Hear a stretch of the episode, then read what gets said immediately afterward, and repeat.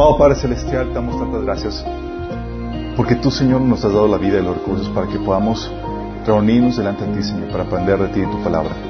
Nuestra oración, Señor, que tú hables en nuestros corazones y que siembres tu palabra, Señor, para que produzca el fruto que tú deseas en nuestras vidas, Señor. Te pedimos que hables a través de mí, Señor, que cubras cualquier deficiencia, que se pueda transmitir el mensaje con toda claridad, Señor. Te lo pedimos en el nombre de Jesús. Amén. Ok, chicos, es la cuarta sesión esta. Son siete, pero en esta versión de Mente Renovada vamos a añadir una sesión más. es más por el mismo precio, chicos. ¿eh? Ok, y hoy vamos a ver, nada más déjame recordarles un poco. Estamos viendo el taller, ya, ya se vio el taller de, de, sanidad emocional. Ya en teoría sabes cómo lidiar con las heridas, los dolores emocionales que vas a enfrentar en la, en la vida. Va a haber dolores emocionales, va a haber dolores, va a haber tristezas, va a haber sufrimiento. Pero la Biblia te enseña cómo lidiar con eso. No solamente te, lidia, te enseña cómo lidiar con eso, te enseña la filosofía para abordar las situaciones difíciles de la vida. Y esa filosofía es la que estamos aprendiendo en este taller. Habíamos platicado de cómo Jesús en la situación más compleja de, la, de, la, de, su, de su caminar, de su ministerio, su estancia aquí en la vida, cuando estaba cargando la cruz, una situación donde lo habían traicionado, lo habían juzgado eh, mal injustamente, eh, donde lo habían abandonado, estaba cargando la, la cruz camino a, a, la muerte y se encuentran las mujeres que están llorando eh, por él y el Señor le dice, no lloren por mí.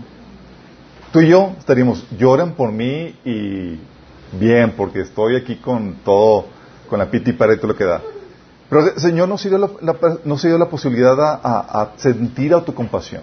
Y la vez que, que este Pedro quiso amonestarlo para que tuviera compasión de sí mismo, ¿se acuerdan? Lo reprendió. Entonces, en el momento más crítico, Jesús no, no se permitió vivir esa autocompasión que muchos de nosotros vivimos. ¿Y es por qué? Porque Él te estaba viviendo una mentalidad diferente a la que tú y yo vivimos. Él veía las, la, las cosas desde la perspectiva divina. Y es algo que tenemos que aprender y es lo que hemos estado aprendiendo. Haciendo un repaso de esto, hemos estado viendo la importancia de administrar los pensamientos, vimos que tenemos que renovar nuestra mente, tenemos que cambiar nuestra forma de pensar, porque Dios quiere que pienses como Él piensa, no como piensa el mundo. Sí, y eso implica cambiar tus creencias, cambiarlas por las que vienen en la Biblia.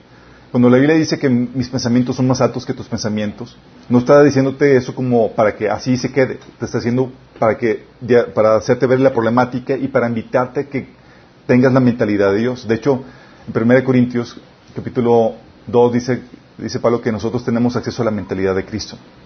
Podemos pensar como Dios piensa.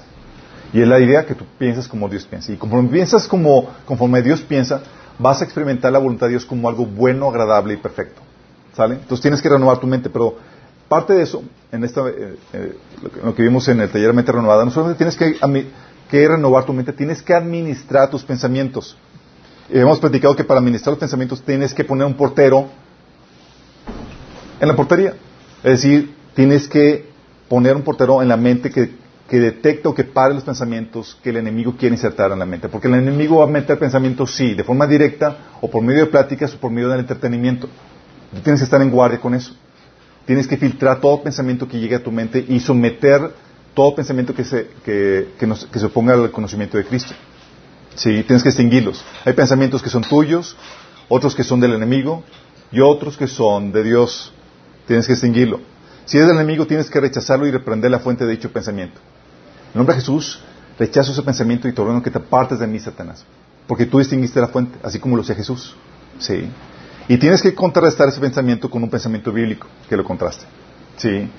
Habían platicado que la mente, que mucha infiltración de los pensamientos viene por medio de pláticas o el entretenimiento, y no es como que vas a estar ahí reprendiendo en el cine cada pensamiento que te viene. Pero sí tienes que mentalmente detectarlo y saber y contrarrestarlo con, ah, esto no va en contrario a lo que dice la Biblia. Ah, esto está mal. Sí.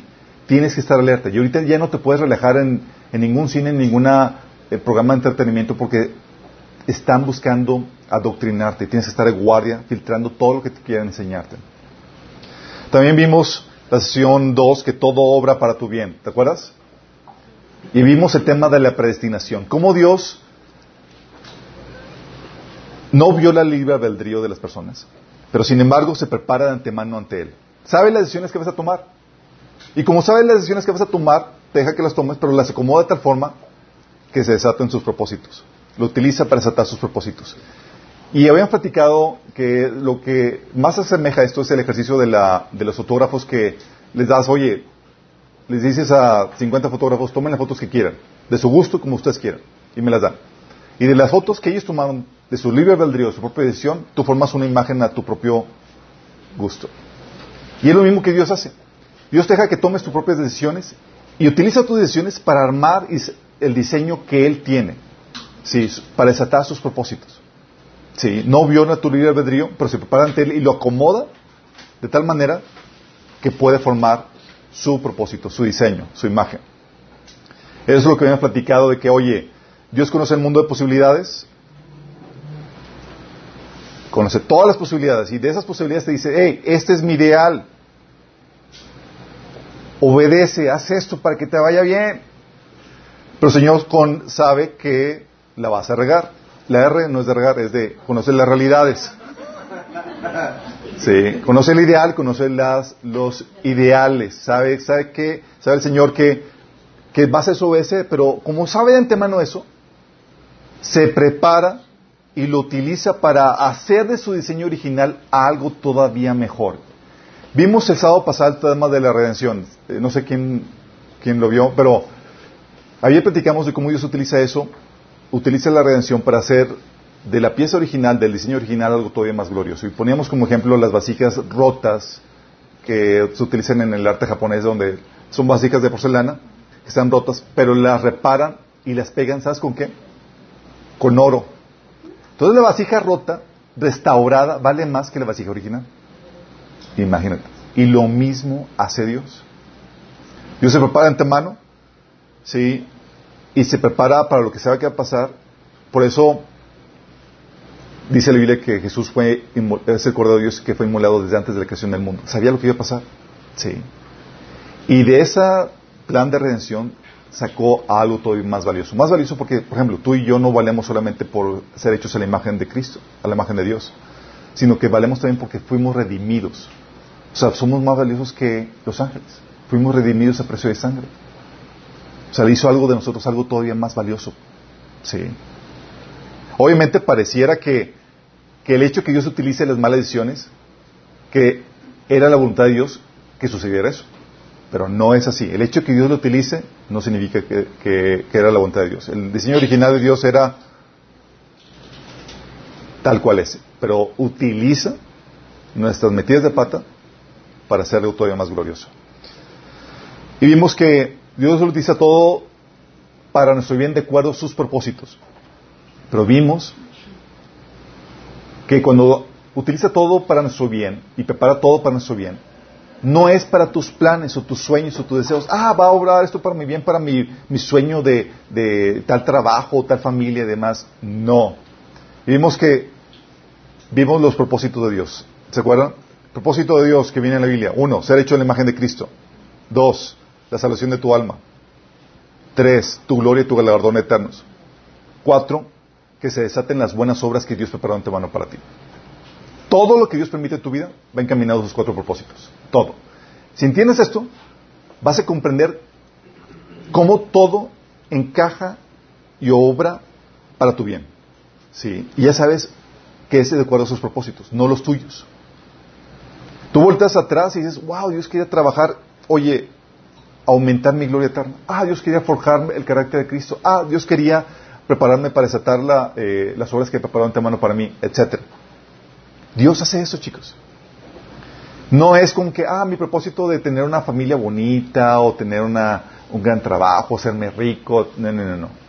Esos son añadiduras que vienen por buscar el propósito de Dios y no son garantizadas. el propósito de Dios sí es garantizado. ¿Vamos? Ok, hasta ahí vemos todo eso. Y lo que vamos a ver hoy es hallarle el sentido al sufrimiento, chicos. Es algo que tienes que tener en mente. Si tú sabes y le hayas sentido al sufrimiento, al dolor en esta época, vas a poder utilizar todo para tu bien. No solamente para tu bien, vas a tener la actitud correcta ante todo malestar o sufrimiento que te puedas encontrar en este mundo. Sí. Vamos a ver la razón del dolor y sufrimiento. ¿Sabes? El paradigma cristiano explica la razón del sufrimiento. Y hemos visto que Dios utiliza todo para cumplir sus propósitos en esa etapa. Aún el dolor y el sufrimiento. Pero la pregunta que muchos tienen, ¿pero por qué Dios permite esto? ¿Por no? ¿Por qué Dios permitió que pasara eso? O esta situación amarga, o esta situación difícil. Ya vimos que Dios tiene propósitos. Pero ¿por qué utilizar el sufrimiento? ¿Por qué utilizar algo malo? Ok, el paradigma cristiano lo explica. El paradigma cristiano basado en, el tema de la creación, caída, juicio y redención, chicos. Dentro del paradigma cristiano eh, la Biblia nos enseña que Dios hizo una creación, una creación original sin dolor, sin sufrimiento, el cual no formaba parte de eso. Y era la intención de Dios original que, nunca formara parte de su creación. Pero con la caída, con el pecado, entró el dolor y el sufrimiento. Sin embargo, no solamente vino el dolor y el sufrimiento, trajo también el juicio, el castigo de Dios por el pecado, que trae destrucción a todo lo corrompido, a todo lo, desviado, incluido nosotros.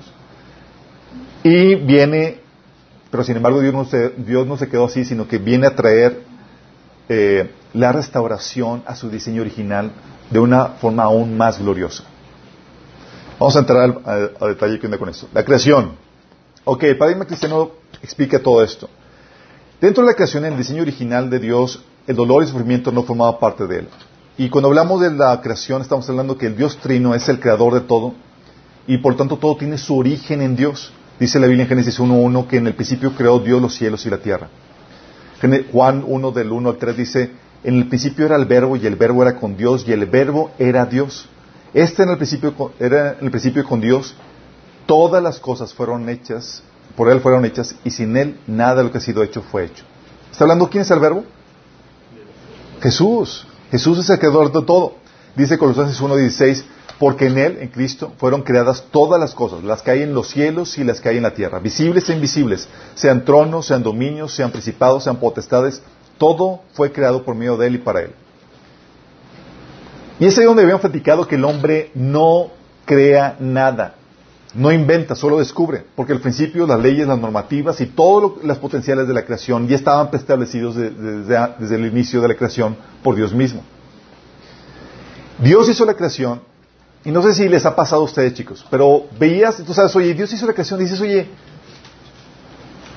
pues yo hubiera hecho algo mejor. Ves así con de todas las problemáticas de enfermedad y esto, el otro, y dices, oye, hubiéramos hecho algo mejor, o sea, yo hubiera quitado los cucarachas, los mosquitos, o sea, hubieras hecho varios retoques y dices, oye, creo que le faltó mi asesoría, Señor. Pero lo que enseña el paradigma cristiano es que sí, Dios creó todo, Dios tiene, Dios es la fuente de toda su creación, pero que Dios hizo la creación buena y perfecta. No solo Dios la creaba, sino que la ordenaba de acuerdo a sus propósitos. Dice la Biblia que Dios gobierna sobre todo, el Señor sobre todo. Él regula y Él norma, Él legisla toda su creación. Hay una normativa para todo, porque Dios lo creó todo con un propósito. Y esa normativa permite que eso, esa parte de su creación cumple ese propósito. Pero eso también implica que la creación se puede desviar del propósito de Dios al desviarse de la normativa que estableció para eso. Y dice la Biblia que cada cosa que hacía, tú lees en Génesis, que cada cosa que hacía, decía, tenía el calificativo de Dios de que era algo bueno. Génesis 1.4, Dios hizo la luz y vio Dios que era algo bueno. Génesis 1.10, Dios siguió con su proceso de, creación y vio Dios que era algo bueno. Génesis 1.12, Génesis 1.18, Génesis 1.21, Génesis 1.26, repitiendo el mismo ejemplo. Y vio Dios que era algo bueno. Y Génesis 1.25 te lo entonces ella, eh, cuando terminó toda su creación, diciendo, y vio Dios todo lo que había hecho, y aquí era bueno en gran manera. Eso significa, chicos, que en el, diseño original la creación era sumamente bella, sumamente hermosa, sin, era impecable, sin mancha, era perfecta. Y tenemos la esperanza de que vamos a revivir eso. Todo estaba en orden y en armonía. Génesis 1, del 29 al 30, fíjate lo que dice Dios. Dios le dijo, miren, les he dado todas las plantas con semillas que hay sobre la tierra y todos los árboles frutales para que les sirvan de, de alimento. Está diciéndole que iban a comer los seres humanos. Y he dado toda la planta verde como alimento para todos los animales salvajes, para las aves del cielo y para los animales pequeños que corren por el suelo, es decir, para todo lo que tiene vida. Y eso fue lo que sucedió. O sea, nadie se peleaba por comida, chicos. Los animales, todos eran vegetarianos. Hasta el león. ¿Cuándo se volvieron carnívoros, chicos? Después del diluvio. Porque no había nada que comer, no, sí había mucho que comer, pero las condiciones de la tierra han cambiado y necesitamos proteína eh, animal, exactamente.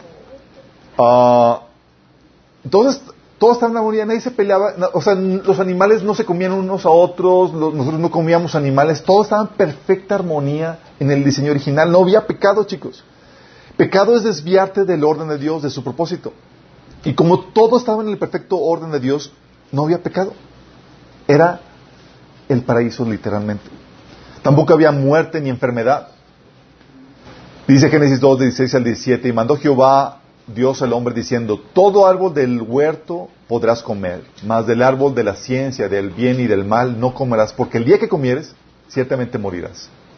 Y sucedió eso, chicos. O sea, no había muerte, no había enfermedad, sino hasta el día en que comieron del árbol del conocimiento del bien y del mal. Pero hay que aclarar esto, que Dios en su mente no estaba que, que, que realizaran el pecado que en la mente de Dios no estaba el deseo que pecar.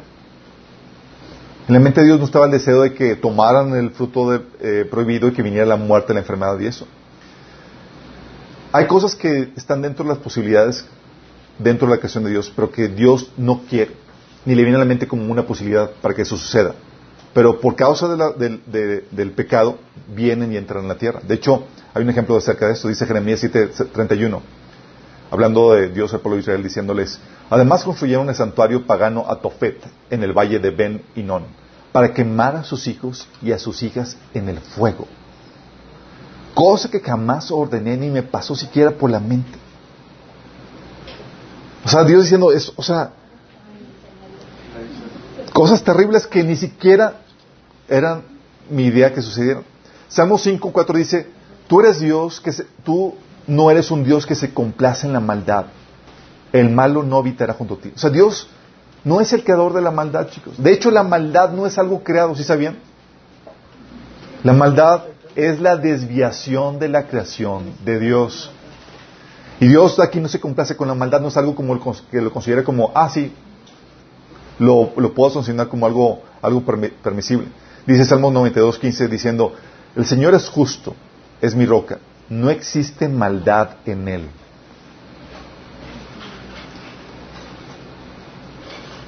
Dice Romanos 9:14, ¿qué pues diremos? ¿Hay justicia en Dios? En ninguna manera. Dios no es injusto, ni hay maldad en él, chicos.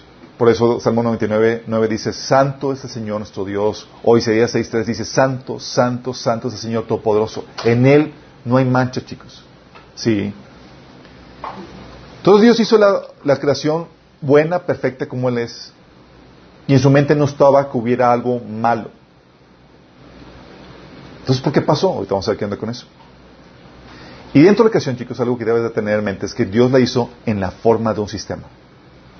Este punto es crucial para que tú puedas entender los efectos de la maldad y del pecado en tu vida y en la vida de los demás. Porque todo está interrelacionado y cada una de sus partes afecta al resto. Es algo, es algo que vimos a detalle en el, en el taller de Logos, teoría del, del, orden universal. Todo está interrelacionado. Y cada una de las partes del sistema afecta al resto, chicos. Así como lo, Dios lo pone, lo explica en Pablo en 1 Corintios 12, 12, diciendo que el cuerpo humano tiene muchas partes, pero las muchas partes forman un cuerpo. Lo mismo sucede con el cuerpo de Cristo, diciendo que Dios creó a la humanidad como un sistema, donde una parte afecta al resto. 1 Corintios 12, 22, 26 dice, si una parte sufre, las demás sufren con ella. Y si una parte se, se le da honra, todas las partes se alegran. ¿Por qué? Porque una, el efecto de una, parte del sistema afecta a todos. La pregunta es, ¿con qué propósito Dios hizo esto? ¿Por qué lo que te sucede a ti o lo que tú hagas afecta a los demás? Eso lo hizo con el propósito de que las partes pudieran afectarse para bien y así edificarse y bendecirse en amor, chicos. Y la idea es que mi efecto pudiera tener un efecto positivo a través del espacio y del tiempo, por generaciones. Dice Efesios 4:16, Él hace que todo el cuerpo encaje perfectamente.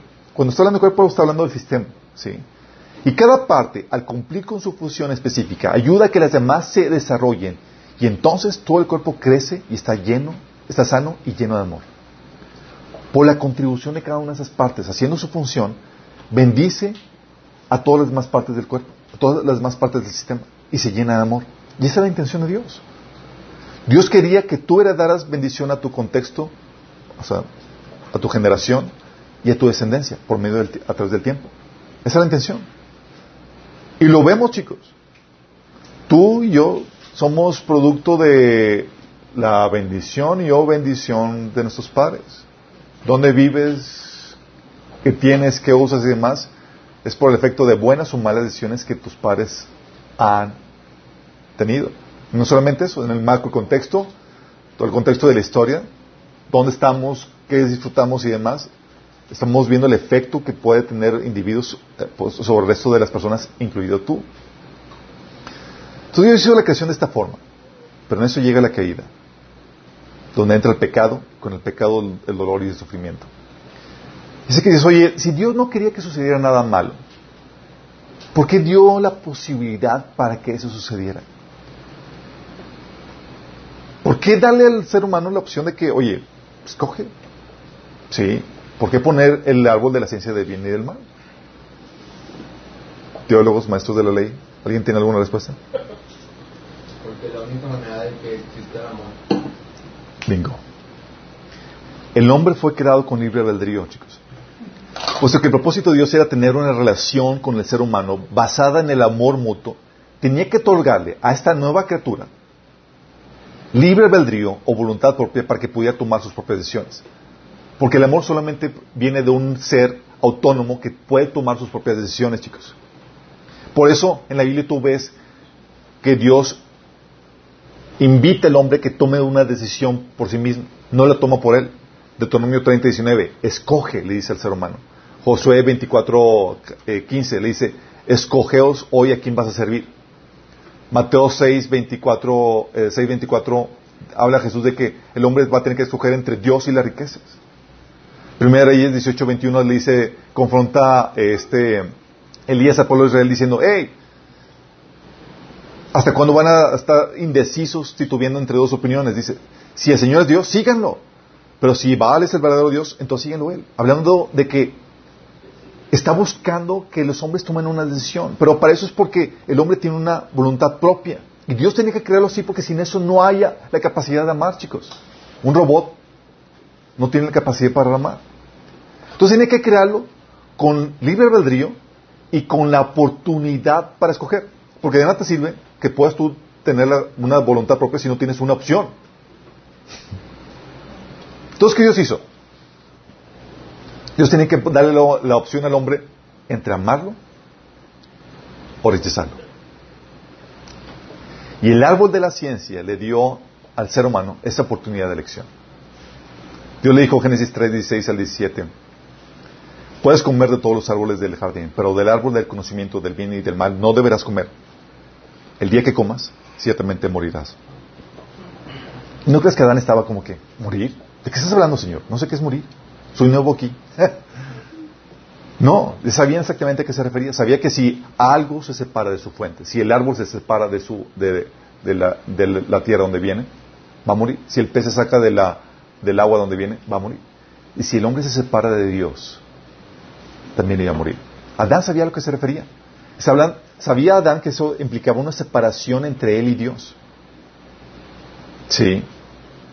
En otras palabras, estaba dándole la opción a escoger, así como se lo dio al pueblo de Israel cuando dice en Deuteronomio 30, 19, he puesto, delante de, he puesto delante de ti la vida y la muerte, la bendición y la maldición. Escoge pues la vida para que vivas tú y tu descendencia. Esta opción se la dio a Adán y Eva. Delante de ti está la opción para escoger entre la vida y la muerte. ¿Cómo, Señor? Si, si escoges comer el fruto, escoges la muerte. Si te refrenas de eso, escoges la vida. Y tenía que darle entonces libre albedrío y la oportunidad para escoger, así como la oportunidad para que se manifieste esa decisión que el ser humano estaba tomando por su propia voluntad. Por eso tuvo que dar esa, esa, cabida. ¿Por qué? Porque Dios quería tener una relación con el ser humano basada en el amor mutuo, chicos. Dios no te va a obligar a que lo ames. Te va a ordenar porque ese es su deseo, ese es su ideal. Y va a todo lo posible por, conquistar tu corazón. Pero al final de cuentas, la decisión es tuya. Y el pecado, chicos, es producto de la decisión del hombre por separarse de Dios. Génesis 3 del 11 al 12, ¿te acuerdas? Donde le dice al Señor, ¿acaso has comido del fruto del árbol que te ordené que no comieras? Ching. Y el hombre contestó, ¿qué contestó? ¿Se acuerdan? Señor, la mujer que me diste. la mujer que tú me diste fue quien me dio el fruto y yo lo comí. O sea, me obligó, sí. Adán, pobrecito, fue el engañado, chicos. Sí. Víctima de eso. ¿Y Dios se lo tragó? No, le dio las consecuencias a Adán y Eva de, la, de su propia decisión. Y por eso, chicos, entró la muerte, el dolor, el sufrimiento, toda la humanidad, por la decisión del hombre separarse de Dios, por escoger la muerte. Romanos 5.12 dice, cuando Adán pecó, el pecado entró en el mundo. El pecado de Adán introdujo la muerte de modo que la muerte se extendió a todos porque todos pecaron. O sea, por un solo hombre, la muerte para todos. Prueba de ello, chicos, lo puedes ver en los panteones. Y a la mujer, ¿qué te acuerdas que le dijo? Multiplicaré en gran manera los dolores en tus preñeces, con dolor darás a luz. La introducción de la muerte, la introducción del dolor, chicos. En Génesis 3, 17 al 19 dice, al hombre le dijo, dado que hiciste caso a tu esposa y comiste del fruto del árbol que te ordené que no comieras, la tierra es maldita por tu culpa. O sea, tuvo un efecto, chicos, sistémico. O sea, el pecado manchó toda la creación. Toda tu vida lucharás por, para poder vivir de ella. Te producirá espinos y cardos, aunque comerás de sus granos. Con el sudor de tu frente obtendrás alimento para comer hasta que vuelvas a la tierra de la que fuiste formado, pues fuiste hecho del polvo y del polvo lo verás. Está diciendo, o sea, le empezó, le robó propósito al hombre. El pecado roba sentido a la vida. Lo condenó a vivir para, para su subsistencia. Y esto afectó a toda la creación, chicos. No hay área de la creación que no haya quedado sin afectarse. Dice Romanos 8, 19 al 23, hablando de los efectos de la caída. Pues toda la creación espera con anhelo el día futuro en que Dios revelará quiénes son verdaderamente sus hijos. Contra su propia voluntad, toda la creación quedó sujeta a la maldición de Dios. ¿Por qué? Por el pecado de Adán. Sin embargo, con gran esperanza, la creación espera el día en que será liberada de la muerte y la descomposición y se unirá a la gloria de los hijos de Dios. Pues sabemos que hasta el día de hoy, toda la creación gime con angustia, como si tuviera dolores de parto. Y los creyentes también gemimos. Aunque tenemos el Espíritu Santo en nosotros como una muestra anticipada de la gloria futura, porque anhelamos que nuestro cuerpo sea librado del pecado y del sufrimiento. Nosotros también deseamos con esperanza ferviente que llegue el día en que Dios nos dé nos dé todos nuestros derechos como sus hijos adoptivos, incluido el nuevo cuerpo que nos prometió. ¿Sí sabes que Dios te prometió un nuevo cuerpo? Vas a estar nada, chicos.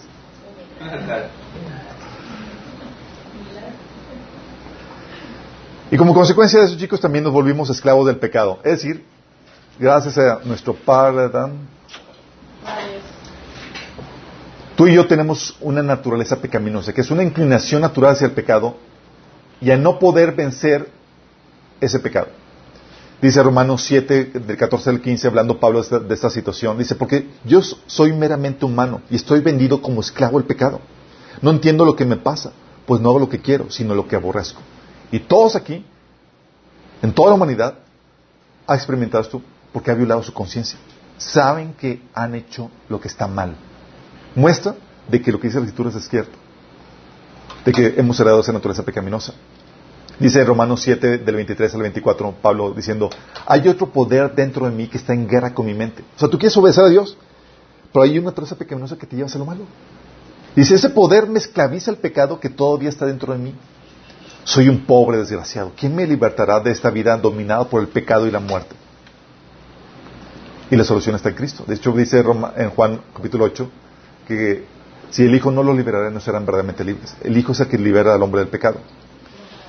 Y el impacto, chicos, del pecado fue sistémico, afectado a través del, espacio y del tiempo. Por no entender la realidad sistémica de la creación, nos quejamos de lo que nos sucede, chicos. A ver, chicos, ¿alguien aquí ha jugado, por ejemplo, futbolito, algún deporte que requiera un equipo? Sí. ¿Sí? ¿Puedes decir que es injusto que todos los miembros del equipo pierdan porque el mal desempeño de uno de los jugadores? Oye, el maleta, el portero, metió varios autogoles. ¿Es injusto que los demás miembros del equipo pierdan? No, no es injusto. Es algo normal. Sí. No es injusto. Es la forma en que operan los sistemas. Lo injusto es que algunos de los miembros no se pongan la camiseta y afecten para mal al equipo. Pero un miembro del equipo puede afectar para mal al resto, ¿sí o no? Y es normal y lo entendemos. Y un miembro del equipo puede hacer ganar al, resto del equipo, ¿sí o no? Porque Dios lo hizo en la forma de un sistema. Bueno, somos miembros de un sistema del cual no podemos claudicar porque nuestra sola existencia nos otorga una membresía vitalicia. Tú y yo formamos parte de ese sistema que es la creación de Dios y de esta humanidad. Y tu existencia te da una membresía vitalicia. Lo que ocasiona que lo que hizo nuestro antepasado Adán te afecte a ti y sea normal, chicos. Hoy es injusto no solamente lo que hizo Adán, lo que hicieron tus, tus papás, tus abuelos y todos los demás. Aún el efecto Adán se sigue replicando con nuestras propias vidas.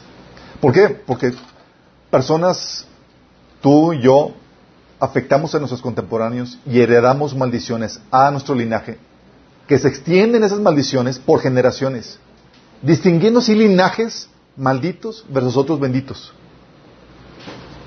por las decisiones de antepasados, chicos. ¡Qué fuerte! Tú dices, oye, es que Adán fue injusto. ¿Y tú cómo estás comportándote? Porque estás teniendo un problema de Adán. Dice la Biblia en Éxodo 25, hablando de este impacto, dice, extiendo los pecados de los padres sobre sus hijos, toda la familia de los que me rechazan queda afectada hasta los hijos de la tercera y cuarta generación. Fíjate cómo el, el efecto generacional, chicos, porque vivimos en un sistema. Tú y yo morimos, enfermamos y demás por el primer pecado, chicos.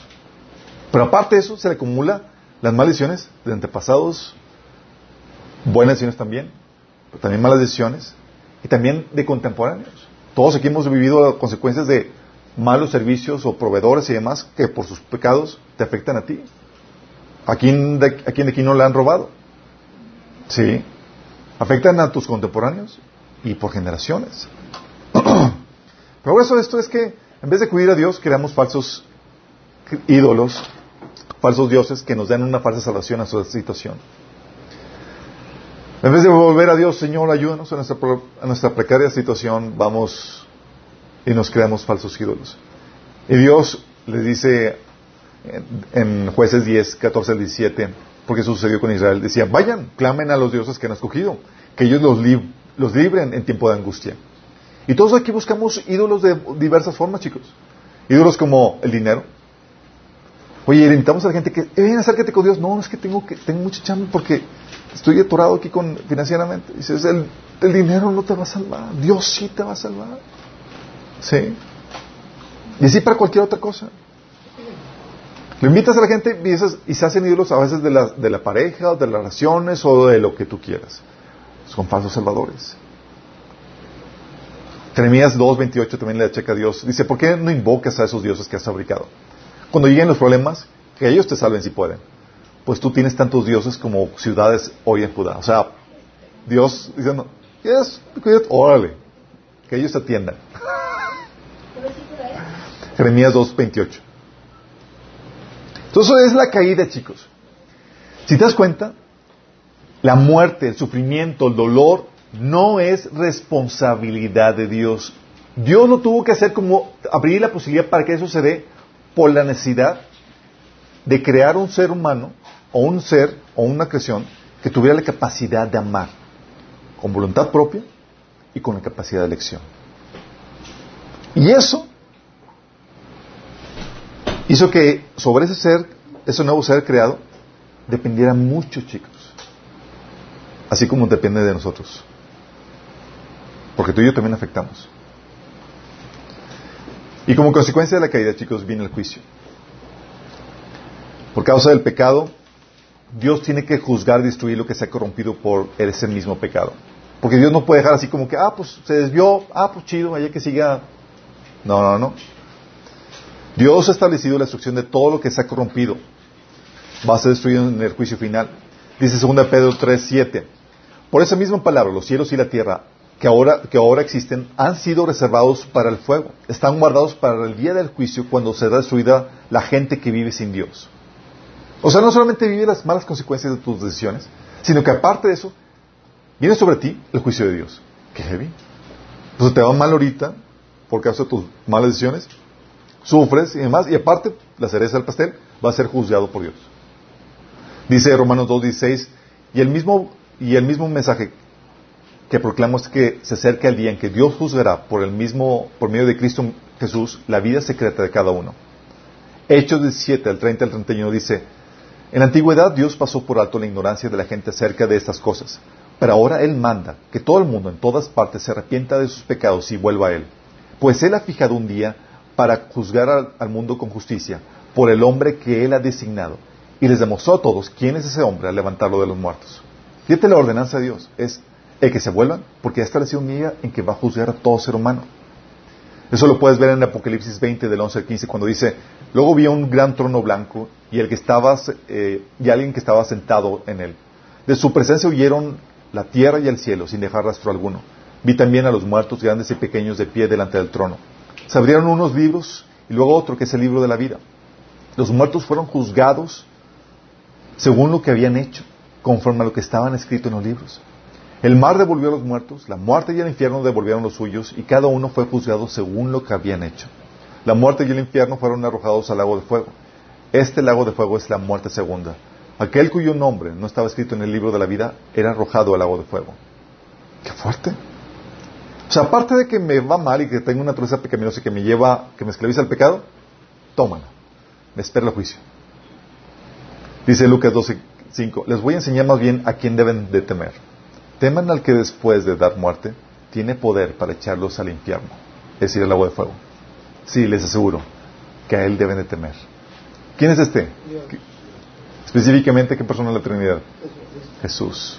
Jesús es el que va a juzgar, el que va... O sea, en pocas palabras, Jesús muy probablemente está diciendo, si alguien que deben temer, es a mí.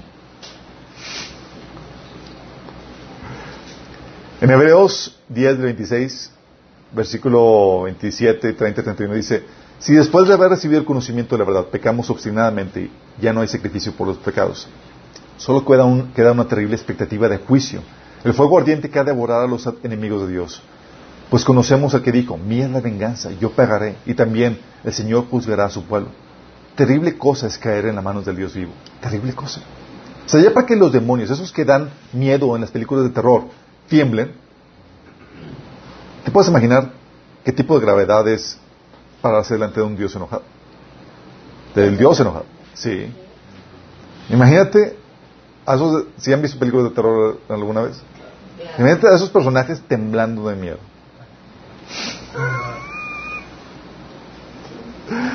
Y por causa del pecado viene el juicio, el castigo de Dios. Dice, el Señor es lento para enojarse, pero su poder es grande y nunca deja sin castigo al culpable. Nunca deja sin castigo al culpable. Dice Romanos 2.2, y sabemos que Dios en su justicia castigará a todos los que hacen tales cosas, eh, hablando del listado de pecados que mencioné anteriormente. Romanos 2.5 dice, pero eres terco y te niegas a arrepentirte y abandonar tu pecado, por eso vas acumulando un castigo terrible para ti mismo, pues acerca el día de la ira en que en la cual se manifestará el justo juicio de Dios. Y en el versículo 6 dice que Él juzgará a cada uno según lo que haya hecho. Entonces, oye, la decisión de Adán y Eva condenó a toda la creación en maldición y a nosotros a una naturaleza pecaminosa que nos lleva a cometer pecado, nos lleva a tener, sufrir las malas consecuencias de nuestras decisiones pecaminosas y aparte trae sobre nosotros el juicio de Dios que nos lleva a destrucción eterna. O sea, bien fritos. Y es aquí donde dices, oh, ¿y ahora quién podrá ayudarnos?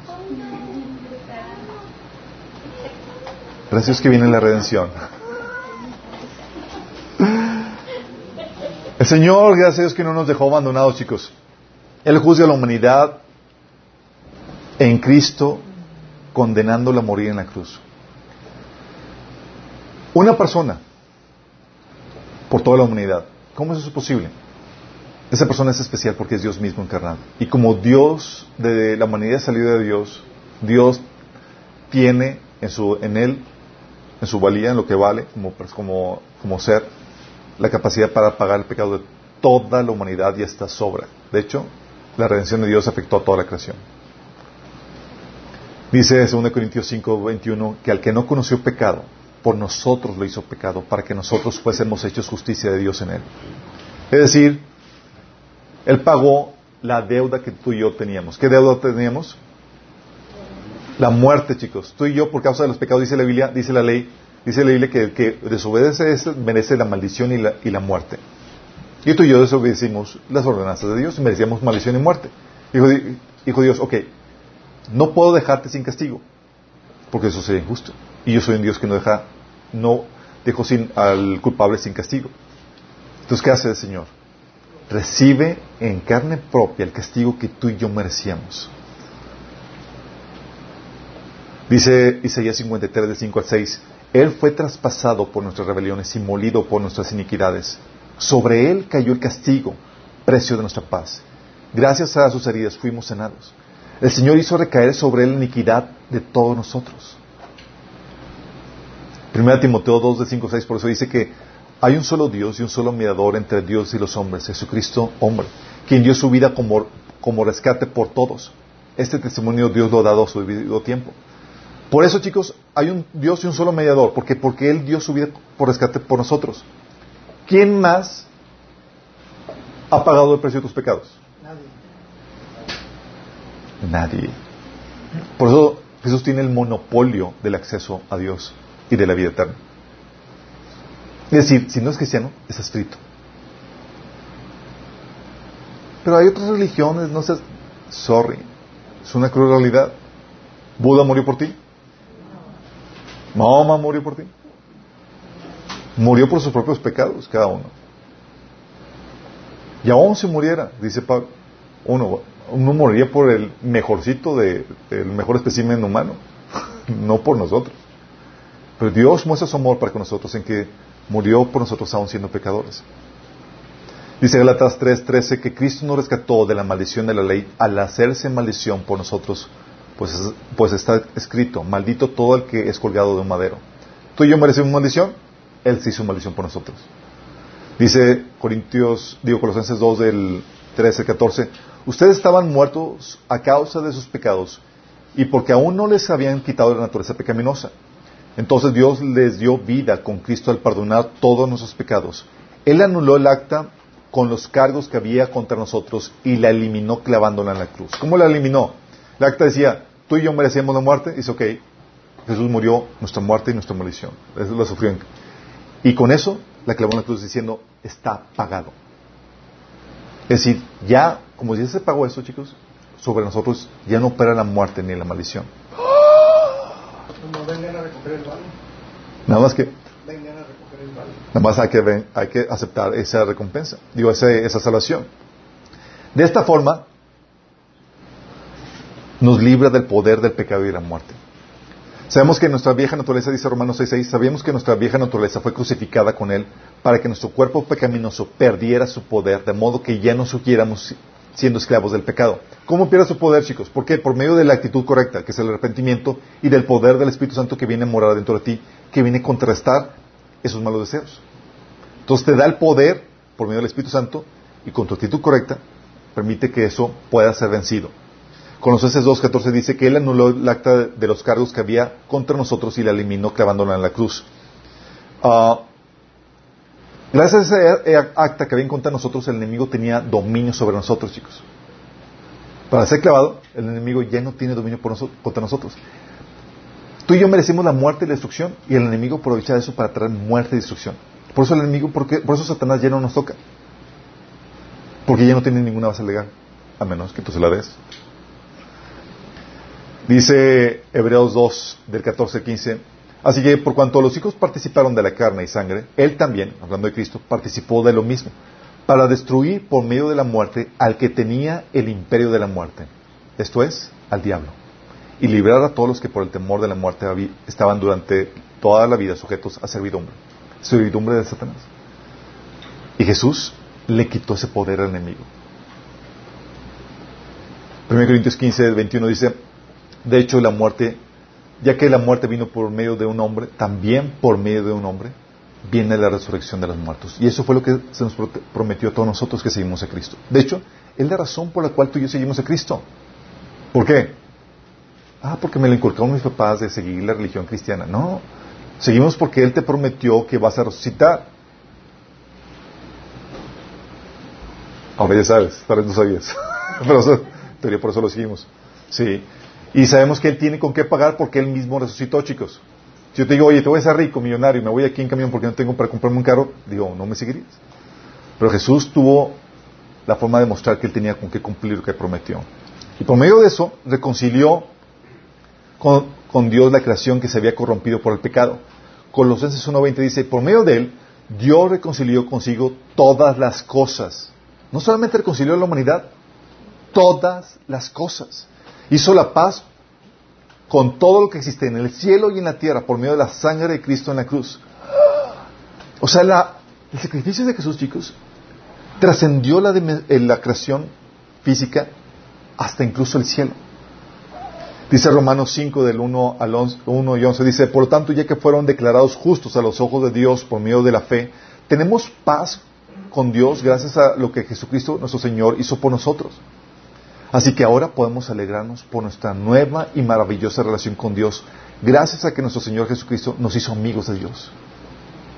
Antes de eras el pecado, Dios te veía y te veía, era, eras reo de muerte, eras objeto del castigo y de la ira de Dios.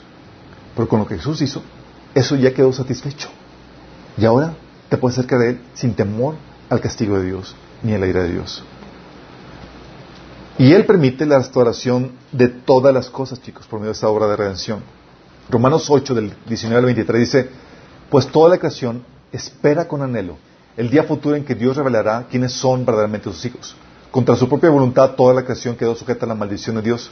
Sin embargo, con gran esperanza, la creación espera el día en que será liberada de la muerte y la descomposición y se unirá a la gloria de los hijos de Dios.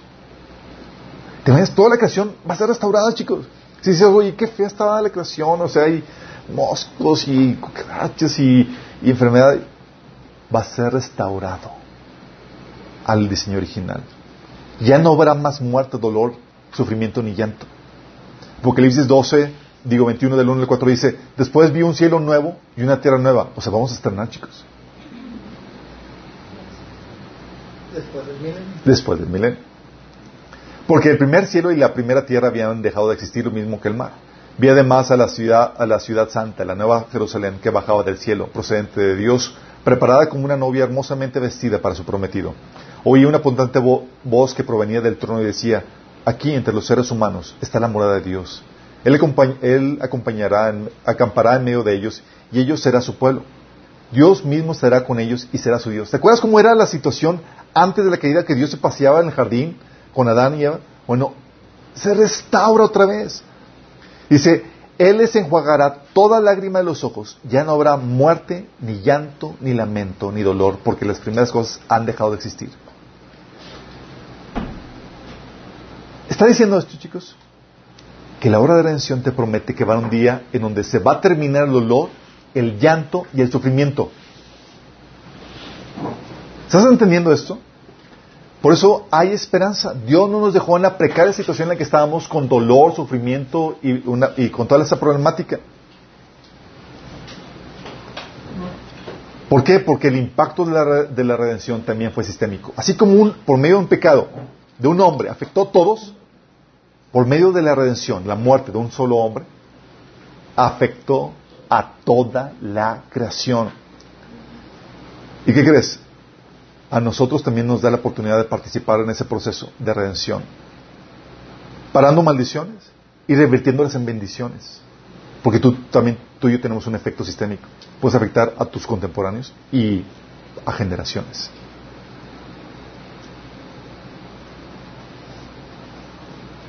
Es decir, tú puedes causar dolor a otros ahorita y por generaciones que ni siquiera has conocido, o puedes causar alivio y bendición por esa realidad.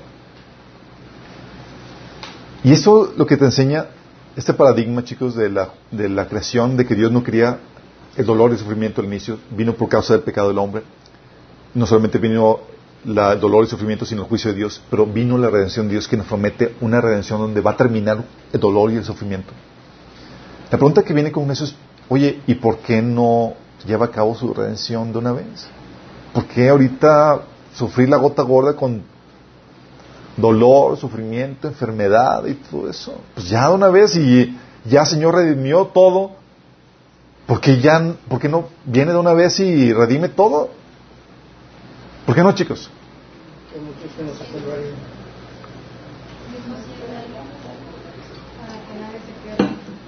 ¿Por qué no se pues, Dios no quiere que la gente muera, chicos. ¿Por qué? Porque cuando Él viene, cuando Él venga, viene con juicio para destruir a los pecadores y así poner todo en orden. Viene con juicio para destruir a los pecadores. Isaías 13:9 dice, pues miren, el día del Señor ya viene, el día terrible de su furia y de su ira feroz. La tierra quedará desolada y con ellas los pecadores serán destruidos. Oye, dices hoy, ¿por qué el Señor no viene todavía? Porque si vienen los pecadores van a ser destruidos. Y está teniendo misericordia para ellos. Dice Mateo 13, del 40 al 43, reafirmando esta misma idea, diciendo, Así como se recoge la mala hierba y se quema en el fuego, ocurrirá también al fin del mundo.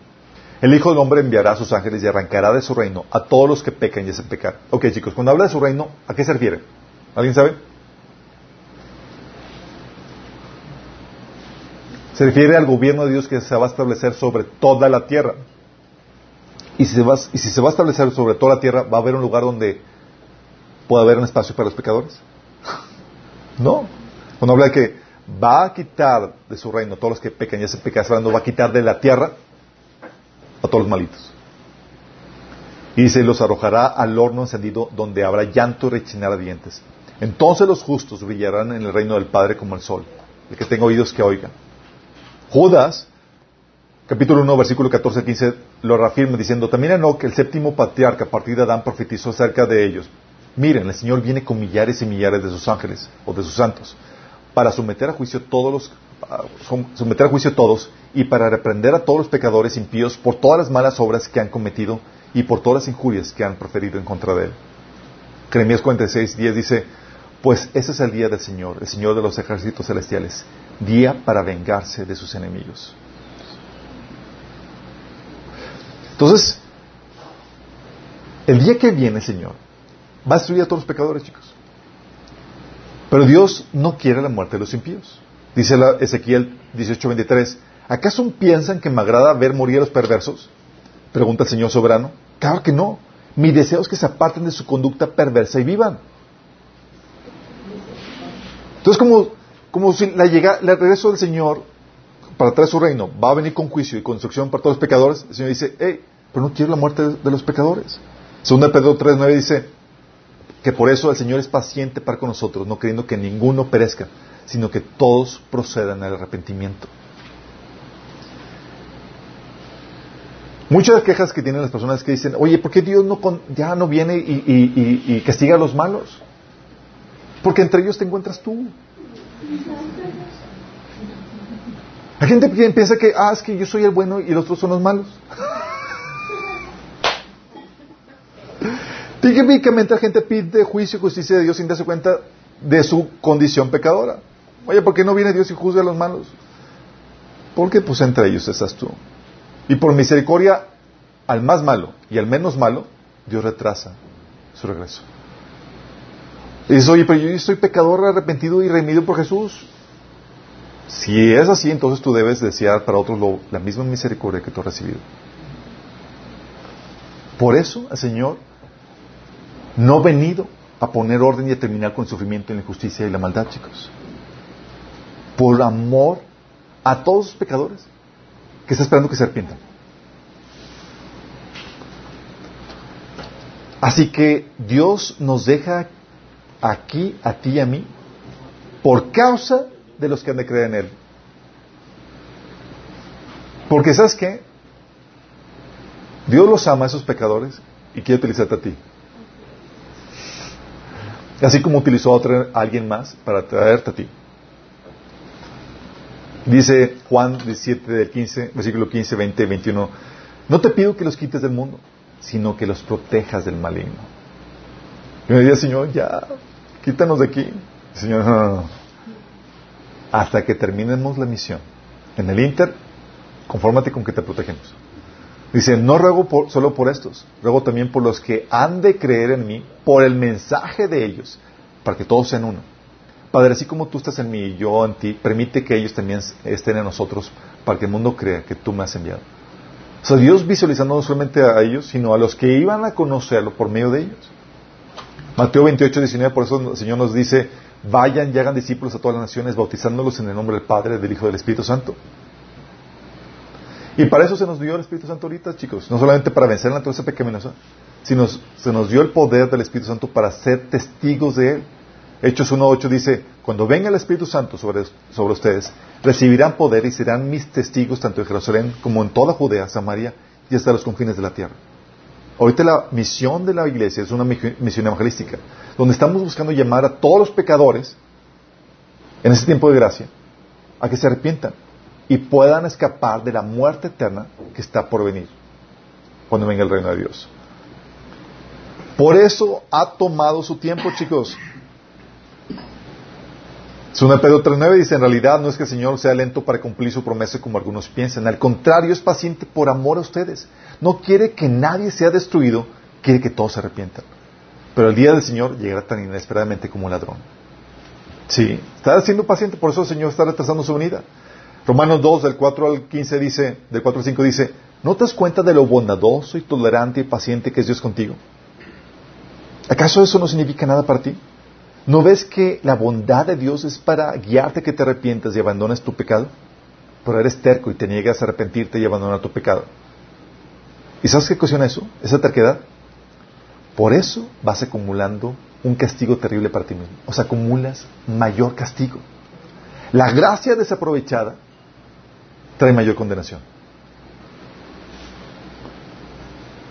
Dice, pues acerca el día de ira en el cual se manifestará el justo juicio de Dios. Pero esa, ese tiempo de gracias, chicos, va a llegar a su fin cuando se alcance la plenitud de todos los que se van a convertir, de todos los que van a formar parte de la iglesia. Ahorita todavía estamos aquí, chicos. Y el ticket es gratis. Dice Romanos 11:25. Pues mis amados hermanos, quiero que entiendan este misterio para que no se vuelvan orgullosos de ustedes mismos. Parte del, pueblo de Israel tiene el corazón endurecido, pero eso solo durará hasta que se complete el número de gentiles que aceptarán a Cristo. Y entonces va a venir fin. Por eso, Señor, dice, hijitos, por causa de los que han de convertirse, aguantar vara. Señor, pero mucho sufrimiento, hay enfermedad, hay tristezas, hay un montón de cosas. Bueno, en el Inter vamos a aprovecharle y sacarle jugo al dolor y al sufrimiento. Y todos dicen, ¡eh!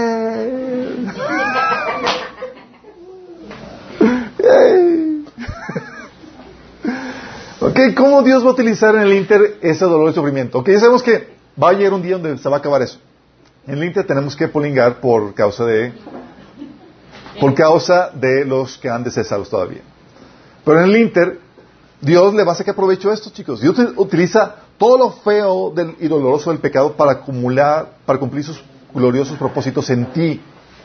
De hecho, hay una aplicación que vimos acerca de la ventaja del pecado.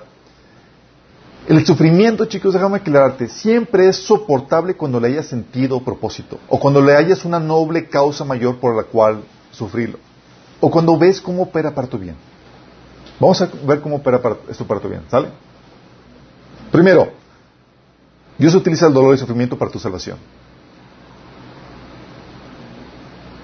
¿Para tu salvación? Sí, para tu salvación.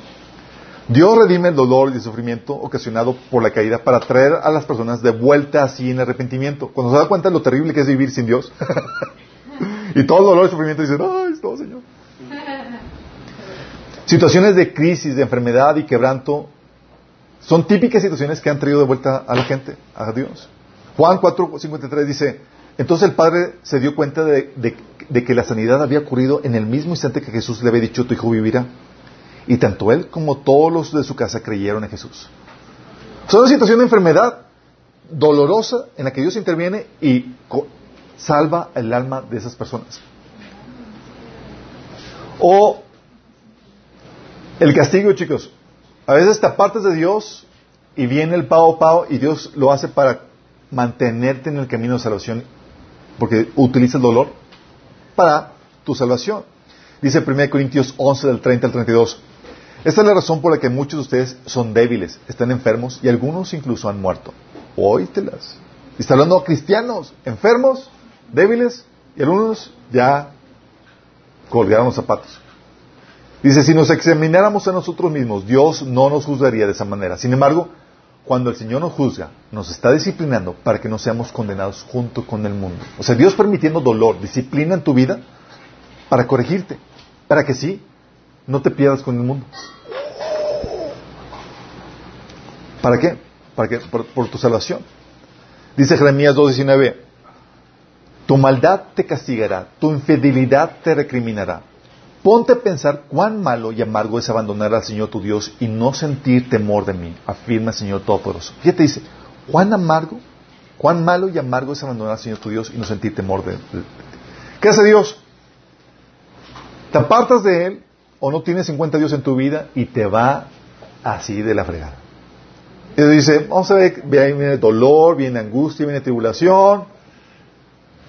Y te das cuenta de todo lo que viene. Dices, ay Señor, esto está muy amargo, muy mal. ¿Y qué te trajo de vuelta? El dolor, el sufrimiento, chicos. Y Dios utilizó algo muy malo de la caída, producto de la, caída, chicos, para volver tu corazón a ti, a Él, de vuelta. Personas han venido a los pies de Cristo por situaciones de crisis, de enfermedad, de angustias y demás, en donde no encuentran solución en ninguna parte más que en Dios. Dios redimiendo el dolor para poder utilizar esa situación de angustia, y dolor para traer salvación. ¿Tú has pensado en el ingenio de Dios para aprovechar algo tan malo y sacar algo tan bueno?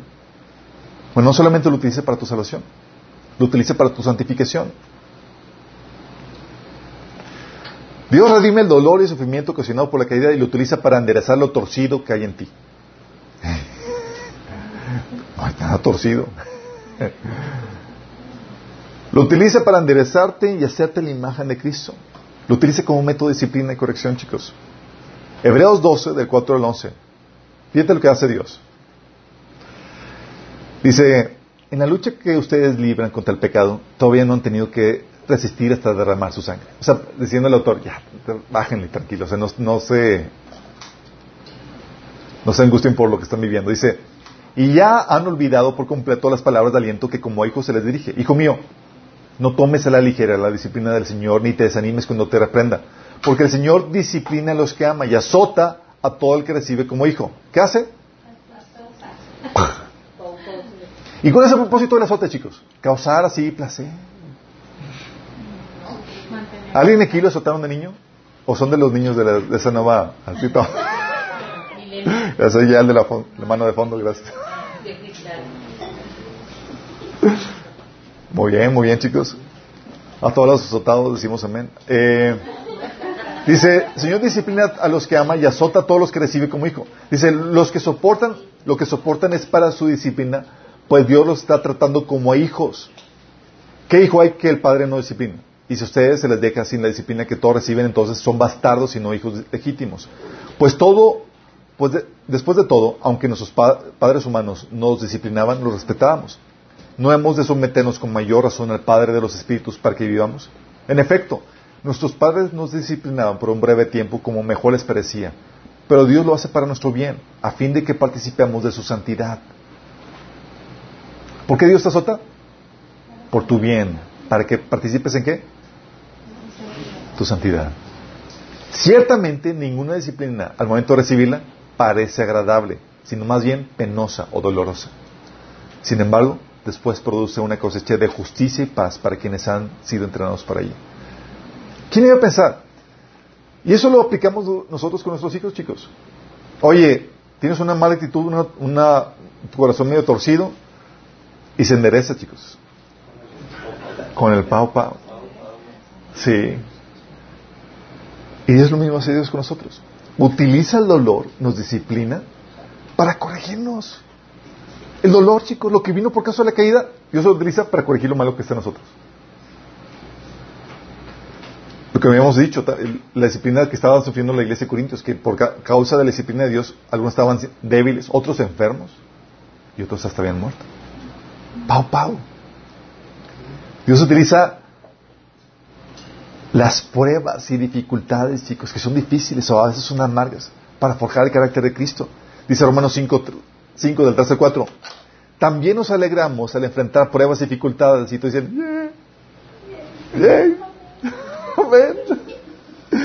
Fíjate, nos alegramos porque ya sabemos cómo opera esa prueba y dificultad. Dice, porque sabemos que nos ayuda a desarrollar resistencia. Y la resistencia desarrolla firmeza de carácter y el carácter fortalece nuestra esperanza segura de salvación. ¿Por qué? ¿Qué carácter? El carácter de Cristo es el que forma esa, esas pruebas y dificultades. Santiago 1 del 2 al 4 dice, amados hermanos, cuando tengan que enfrentar cualquier tipo de problemas, considérenlo como un tiempo para alegrarse mucho. Este loco. Pero cuando ya entiendes cómo Dios utiliza el sufrimiento y el dolor, dices, wow. Hasta los, los sufres el dolor con una sonrisa. Porque ustedes saben que siempre que se pone a prueba la fe, la constancia tiene la oportunidad para desarrollarse. Así dejan que crezcan, pues una vez que su constancia se haya desarrollado plenamente, serán perfectos, completos y no les faltará nada. O sea, te, te, te hace madurar, te lleva a crecer la imagen de Cristo. Y eso, ¿qué hace Dios? Te pone en situaciones difíciles, odiosas, incómodas, que te causan dolor e incomodidad. ¿Estás casado? Tal vez con una persona odiosa, o tienes padres problemáticos, o tu jefe te hace de la vida de cuadritos. Y dices, hijito, perfecto. Señor, me duele, es incómodo, me hace sufrir. Perfecto, ya sabes cómo opera el dolor y el sufrimiento para tu bien en esta etapa del mundo caído. Yo lo estoy redimiendo. Dice Mateo 5 del, del 43 al 48.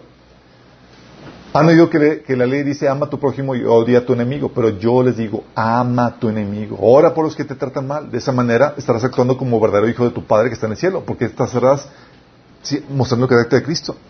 Pues Él da vida, Él da luz de su sol tanto a los malos como a los buenos y envía la lluvia a los justos y a los injustos por igual. Si solo amas a quienes, lo, a quienes te aman, ¿qué recompensa hay en eso? Hasta los corruptos cobradores de impuestos hacen lo mismo. Si eres amable con, los- con tus amigos, ¿en qué te diferencias de cualquier otro? Hasta los paganos hacen lo mismo. Pero tú debes ser perfecto, así como tu Padre en el cielo es perfecto. ¿Y qué hace el Señor? Te pone gente odiosa para pulirte y forjarte. ¿Y es doloroso? Sí. Pero sabes que ese dolor está operando para tu bien. Dios redimiendo el dolor, chicos. El sufrimiento. Caso de Pablo y su enfermedad, chicos. La aguijón en la carne. ¿Te acuerdas lo que decía Pablo en 2 Corintios 12, 7? Dice, así que para impedir que me volviera orgu- orgulloso, se me dio una espina en mi carne, un mensajero de Satanás, para atormentarme e impedir que me volviera orgulloso. Era una enfermedad, chicos, que le causaba dolor, que le causaba incomodidad, y Dios utilizándolo para su santificación, para que no cayera en orgullo. Dios permite ese tipo de situaciones, chicos. Situaciones de incomodidad, de, injusticia de- que vives, Dios lo utiliza para forjarte, para pulirte. Recuerdo una vez, eh, recién casados, vino un lavacarros a, la- a lavar el carro y lo, despaché porque no, estaba interesado en eso. Y pues el lavacarros se quedó escondido y se robó el radio del carro. Y era prácticamente lo, lo- más chido del carro. Y eso me pegó así como que estaba así, me, me robó el gozo, me estaba yo, ah, Señor, este mundo caído, qué terrible.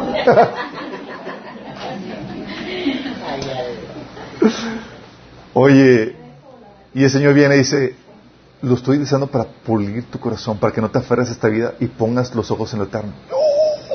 Eso, obrando para pulir. Fuerte. Sí. En otro caso recuerdo, estábamos, íbamos a la iglesia recién que Jesús y yo, y teníamos un pointer golpeado. Íbamos en el pointer y... y íbamos como que, oh no, ¿qué va a pasar? La gente que va a ver que andamos en un carritos y todo coche y demás. Y el Señor viene a nosotros y nos enseñando, nos dice, hey, no se trata de agradar al hombre. Y estoy permitiendo eso para que aprendas a no buscar agradar al hombre, sino buscar agradarme a mí. No se trata de que vengas a presumir y la actitud del que cuenta. El Señor puliendo eso, chicos. Señor, ¿por qué no me bendeciste con un mejor carro? Señor, estoy utilizando eso, que es parte de la caída, para pulir tu corazón, enseñarte a no vanagloriarte por los cosas de este mundo, sino a, a, pasar tu valía en lo que eres en mí.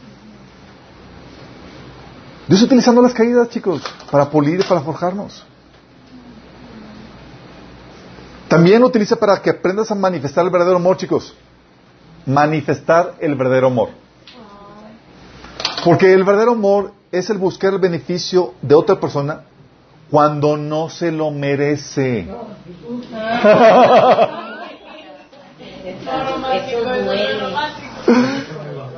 Es un golpe bajo, así es. El verdadero amor es buscar el beneficio de otra persona cuando no se lo merece y cuando o y o cuando implica sacrificio. Pregunta, chicos, ¿es digno Dios de que suframos por él? Sí. Ok, esta etapa caída es la única oportunidad que tienes para sufrir por él. Cuando venga el reino, ya no va a haber sufrimiento. ¿De qué manera se manifestaría el verdadero amor en una situación de, total bendición y comodidad que va a ser cuando venga el Señor? Señor, déjame mostrarte cuánto te amo. Y pues aquí ya qué, ya todos estamos bien, ¿sí? ¿Cómo mostrarías un verdadero amor a nuestro prójimo si no implica un sacrificio o un acto donde no se lo merezca? Dios nos mostró su amor sacrificial en esa esta, esta caída, Dios le dio la oportunidad de mostrar ese amor sacrificial por el hombre.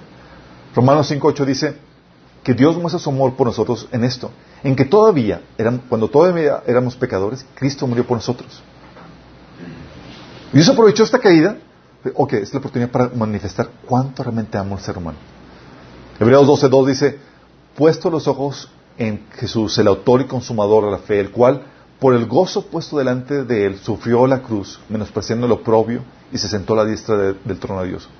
¿Cuál fue el gozo, el gozo puesto delante de, él?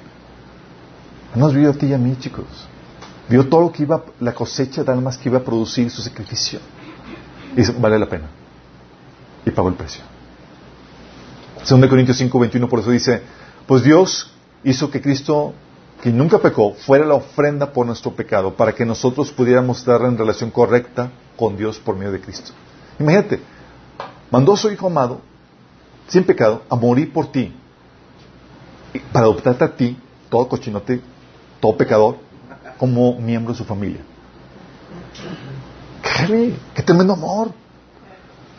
Bueno, este amor también sacrificial lo podemos mostrar nosotros por nuestro prójimo. ¿Sabes qué decía Pablo? Decía en 2 Timoteo 2.10.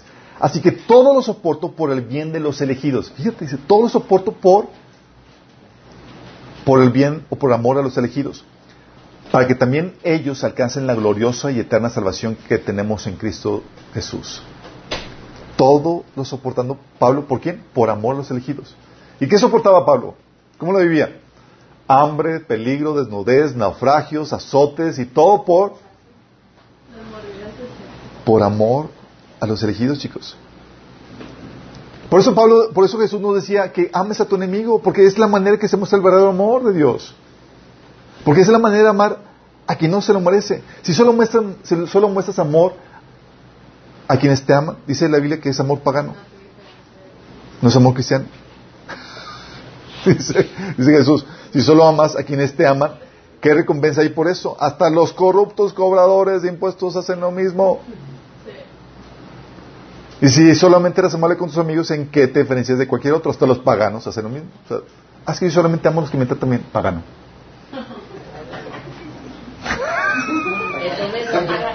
Por la calle.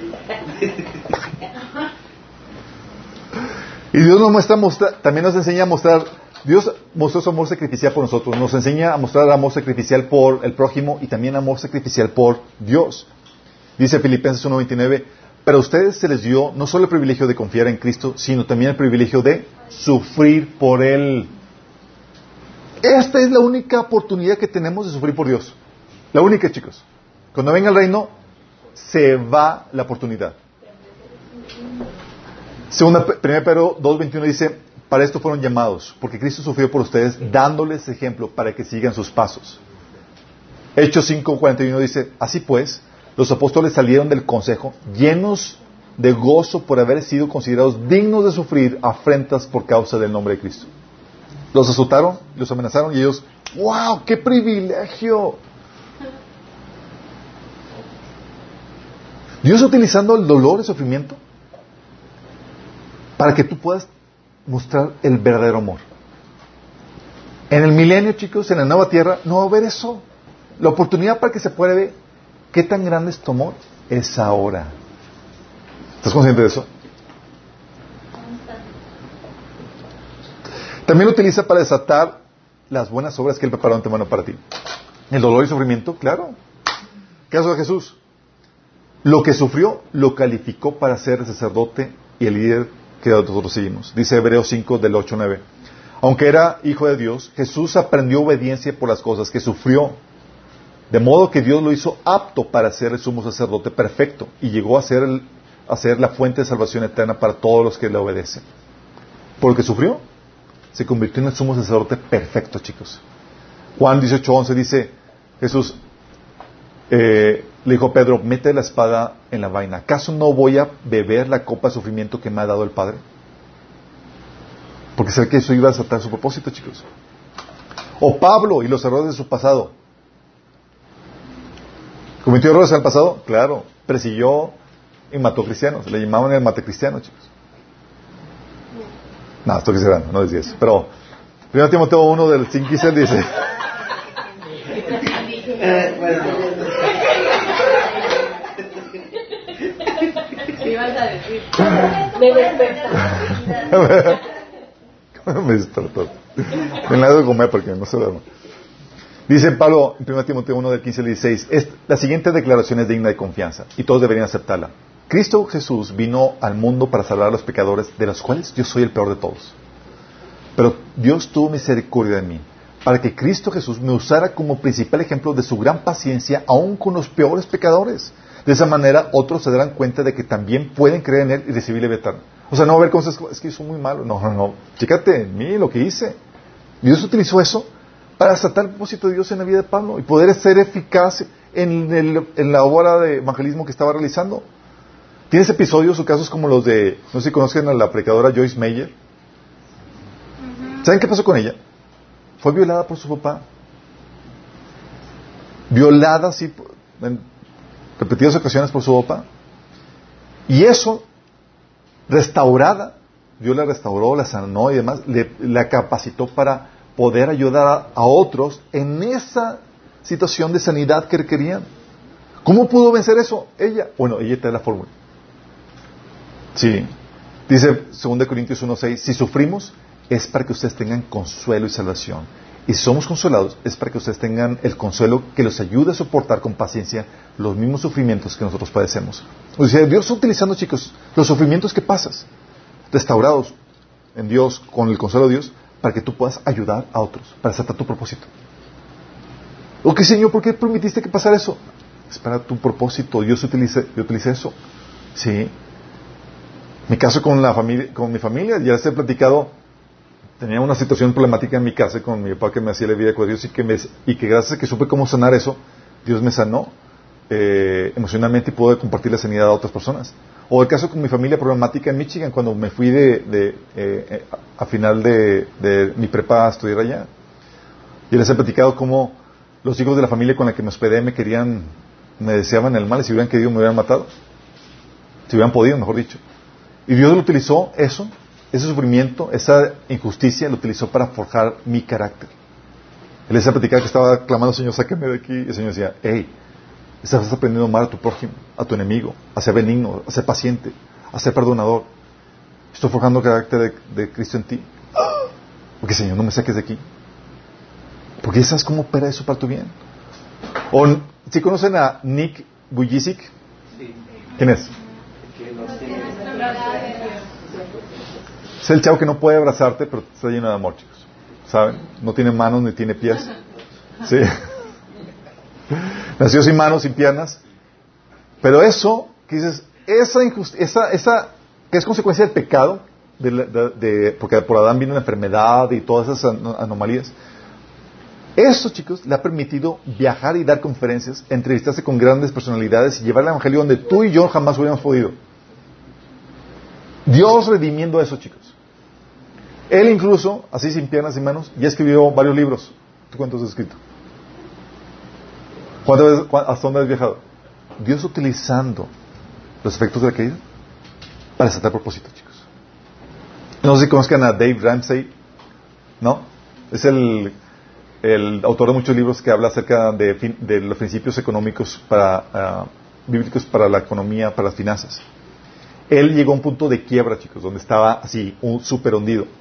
Pero su fracaso financiero, su quiebra, Dios lo utilizó para enseñar a todos los demás los principios de finanzas que han sacado muchas familias de la deuda y la pobreza. Su dolor, su quiebra, su angustia, desesperación, redimidos, utilizados para bendecir a muchas personas. Ese es nuestro Dios, chicos. Tú lo utilizas para desatar las buenas obras que Dios preparó te van a partir. Señor, ¿por qué permitiste eso? Cálmate. Eso obra para tu bien. Ese dolor, esa angustia, va a desatar las buenas obras de Dios para tu vida. Y también va a traer tu gloria eterna. Pablo se hizo rico con el Evangelio, chicos. Se hizo rico con el Evangelio. Vivió una vida así, su mejor vida ahora. Próspero, así, maravilloso. Pablo estaba, Dios permitió que Pablo pasara un montón de sacrificios, incomodidades y sacrificara la ganancia económica porque estaba Dios utilizando esa para su glorificación eterna, chicos. Dice Pablo en 2 Corintios 4, del 8 al 12. Por todos lados nos presionan las dificultades, pero no nos aplastan. Estamos perplejos, pero no quedamos en la desesperación. Somos perseguidos, pero nunca abandonados por Dios. Somos derribados, pero no destruidos. Mediante el sufrimiento, nuestro cuerpo sigue participando de la muerte de Jesús para que la vida de Jesús también pueda verse en nuestro cuerpo. Es cierto, vivimos en constante peligro de muerte porque servimos a Jesús, para que la vida de Jesús sea evidente en nuestro cuerpo que muere. Así que vivimos de cara a la muerte. Pero esto ha dado como resultado vida para ustedes. A su mecha. Este tipo estaba. ¿cuál era la motivación? El versículo 17 y 18 te lo dice. Porque esta leve tribulación momentánea produce en nosotros un cada vez más excelente y eterno peso de gloria. No mirando nosotros las cosas que se ven, sino las que no se ven. Porque las que se ven son temporales, pero las que no se ven son eternas. ¿Qué producía en él? Ese dolor, esa angustia, ese sacrificio, esa exposición a la muerte que producía, mayor peso de gloria eterna. Al punto que dice Hebreos 10 del 34 al 35, dice, hablando de los santos del Antiguo Testamento que sufrieron junto con, ah no, los santos de los cristianos primitivos decía que sufrían junto con los que fueron metidos en la cárcel. Y cuando ustedes les quitaron todos sus bienes, los aceptaron con alegría. Sabían que en el futuro les esperaban cosas mejores que durarán para siempre. Por lo tanto, no desechen la firmeza, la firme confianza que tienen en el Señor. Tengan presente la gran recompensa que les traerán. Esos cristianos, chicos, los despojaban, los metían en la cárcel y ellos estaban gozosos. Por eso me caía tan mal la película de, de Pedro que sacaron, esa película cristiana. La de Pablo, ándale, Pablo. Todos cristianos atemorizados y todos ahí cabizbajos y más. No es la imagen que tenían los cristianos primitivos. Ellos sufrían con gozos, chicos. Era, wow, qué privilegio, más gloria eterna. A mayor sufrimiento por la causa de Cristo, más recompensa. Sufriendo por justicia, dice 1 Pedro 3, 14. Pero si aún sufren por hacer lo correcto, Dios va a recompensarlos. Dios redimiendo la- el sufrimiento, el dolor, chicos. Segundo Pedro 2, del 19 al 24 dice, Porque es digno de elogio que por sentido de responsabilidad delante del Señor se soporten las penalidades, aún sufriendo injustamente, que es digno de elogio. Dice, pero ¿cómo pueden ustedes atribuirse mérito a algunos si soportan que los maltraten por hacer el mal? O sea, si haces lo malo y te maltratan, pues bien merecido. Pero si sufren por hacer el bien, eso merece elogio delante de Dios. Para eso fueron llamados. Porque Cristo sufrió por ustedes delante, dándoles ejemplo para que sigan sus pasos. Entonces hay alabanza y elogio y recompensa por sufrir justamente. Por eso había perseguidos, atribulados o muertos por la causa de Cristo, que son muy bendecidos. Dice Hebreos 11:75 que otros fueron atormentados no aceptando rescate a fin de obtener mejor resurrección. Se estaban siendo atormentados y dicen, niega a Cristo, niega la fe. dicen, no, síguele. ¿Por qué, chicos? Porque ellos sabían que mayor sufrimiento, mayor gloria. Por causa de Cristo. Y no aceptaban la salida. Dice 2 Timoteo 3, 12. Y también todos los que viven, quieren vivir piadosamente en Cristo Jesús padecerán qué? Persecución. O sea, Dios te está permitiendo que, que sufras un poquito de persecución para, porque Dios está viendo tu gloria eterna. Filipenses 1.29 se nos dice que no solamente, se nos, no solamente se nos ha dado el privilegio de confiar en Cristo, sino también el privilegio de sufrir por Él. Y no solamente eso, chicos. El dolor, el sufrimiento nos permite conocer y experimentar la gloria de Dios, el poder de Dios. Dice la Biblia que la mentira destaca la verdad de Dios y aumenta su gloria. Romanos 7, 11, 7, 3, 7. La situación pecaminosa exalta la gracia, de Dios, dice Romanos 5 del 20 21. Esto, en lo que, en atañe a la ley, este, este intervino para que aumentara la transgresión. Pero ahí donde abundó el pecado, sobreabundó la gracia. Dice Efesios 2 del 6 al 7.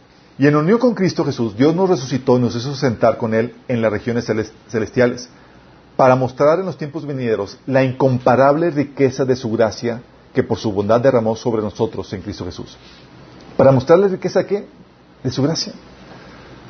Dios utilizando eso para mostrar cuán grande es la gracia de Dios, el amor de Dios.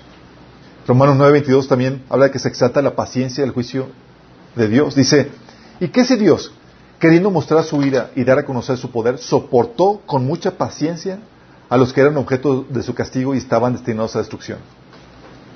O Dios utilizando esta situación de la caída del pecado para mostrar su paciencia, su juicio y su justicia, o su misericordia.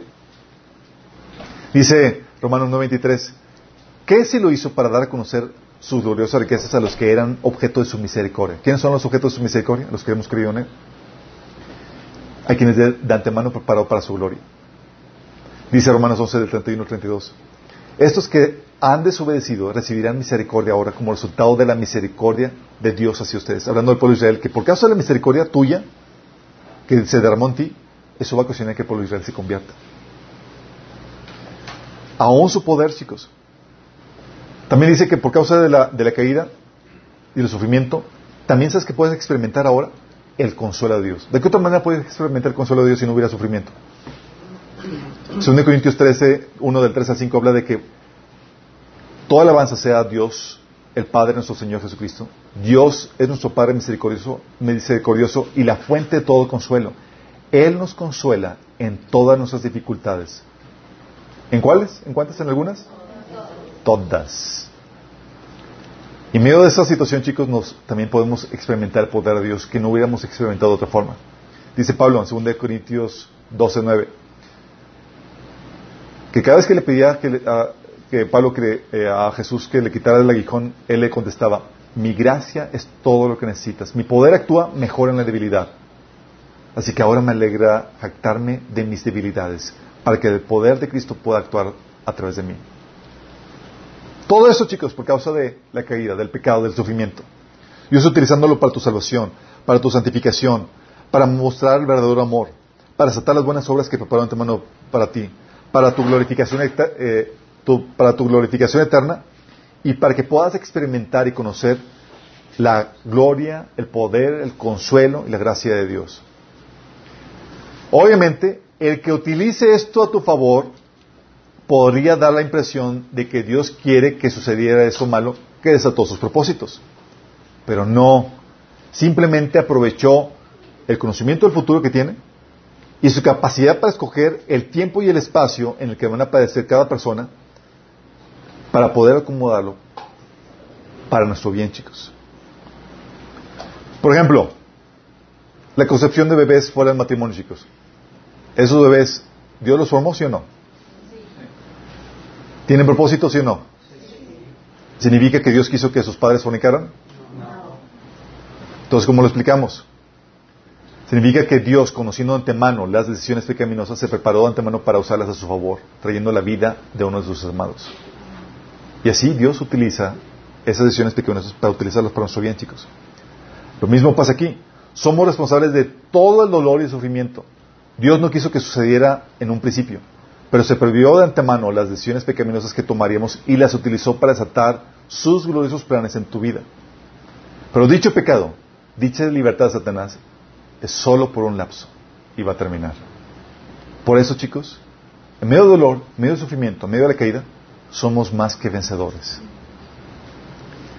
En Dios las consecuencias del pecado, la maldición, el dolor, el sufrimiento, la muerte, la carne, Satanás y el mundo, Dios lo redime para bendecirte.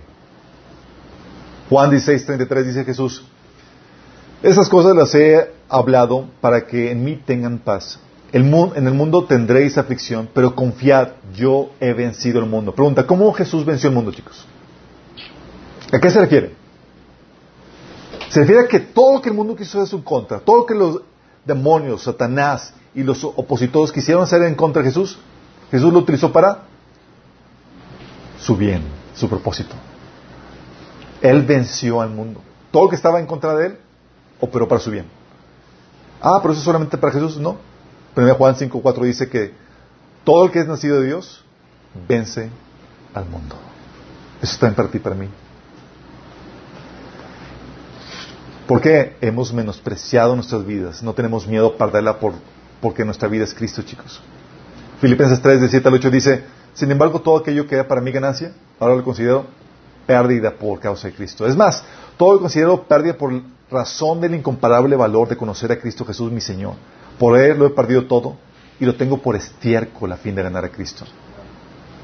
De hecho, Apocalipsis 12, del 10 al, al 11, dice, porque, porque cómo vencieron los santos. Dice, luego oí una voz fuerte que resonaba por todo el cielo. Por fin ha llegado la salvación y el poder, el reino de, nuestro Dios y la autoridad de Jesucristo. Pues el acusador de nuestros hermanos, el que los acusaba delante de nuestro Dios de día y de noche, ha sido lanzado a la tierra. Ellos lo han vencido por medio de la sangre del cordero y por el testimonio que dieron. Y no amaron tanto la vida como para tenerle miedo a la muerte. Por eso somos más que vencedores.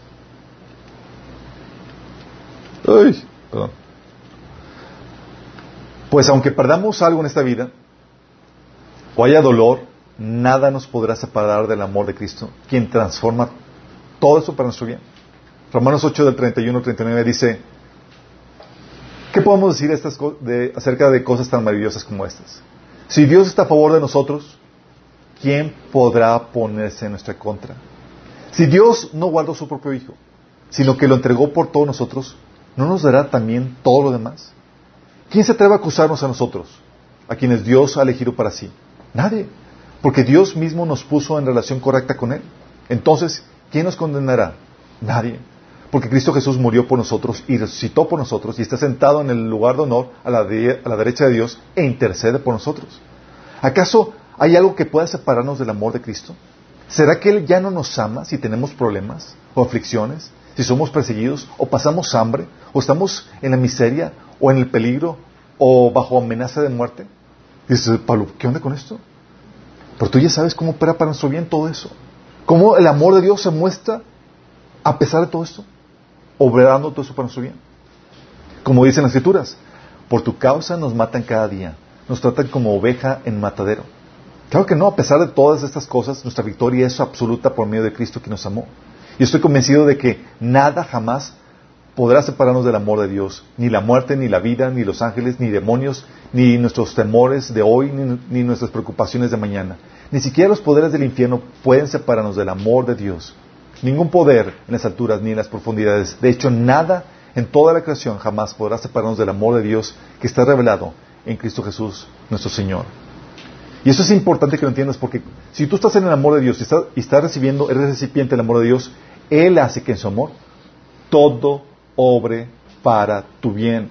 Aún el dolor, como dice, dice Pablo, ¿acaso será que ya no nos ama si tenemos problemas, aflicciones, somos perseguidos, pasamos hambre o tenemos, estamos en la miseria o en peligro bajo amenaza de muerte? No, porque ya sabemos tú y yo cómo eso Dios lo transforma para nuestra bendición. Cómo ese dolor, ese sufrimiento, esa justicia, esas consecuencias de, la, de este mundo caído, del pecado, en su amor, lo utiliza para tu bendición. Con eso, bye, bye, piti pari. ¿Estás entendiendo? Por eso vencemos al mundo, chicos. Y lo que Dios quiere que tengas, que recuerdes eso. Porque va a haber situaciones de dolor, de sufrimiento y demás, en las que tú vas a estar llorando delante de Dios. Y tu consuelo va a ser recordar cómo obra, para cómo obra el dolor y sufrimiento para tu bien. Vas a recordar eso. Por eso cuando entiendes a Jesús, chicos, su mentalidad, empiezas a actuar como Él. Y lejos de sentir autocompasión, empiezas a sentir compasión por el resto de la gente que no lo conoce. Aún en tus momentos más críticos, así como Jesús. Iba camino a, la cruz, cargando la cruz. En su momento más crítico, Él, Él teniendo compasión de la gente. Eso pasa contigo y conmigo. Cuando comprendemos esto. ¿Tengo una segunda oración? Amado Padre Celestial, damos gracias, Señor. Porque entendemos y le hayamos sentido, Señor, al sufrimiento. Como nunca fue una decisión tuya que sucediera, Señor, sino una consecuencia de nuestro pecado, de nuestra decisión de rechazarte, Señor. Pero tú en tu amor has redimido, Señor, esas consecuencias que ha traído el pecado, ese dolor, ese sufrimiento, para que obre a nuestro bien, Señor por el gran amor que tienes para con nosotros, Señor. Señor, estamos dispuestos a sacarle provecho a ese dolor, a ese sufrimiento, Señor, para aprender a amar como debe ser, Señor, para santificarnos, para poder aumentar nuestra gloria eterna, Señor, para poderte demostrar cuánto te amamos a ti y amamos a nuestro prójimo, Señor. Ayúdanos, Señor, a sacarle la ventaja, todo provecho, Señor, a esta situación que estamos viviendo, Señor, para que podamos acumular un mayor peso de gloria eterna, Señor. Te lo pedimos de Jesús.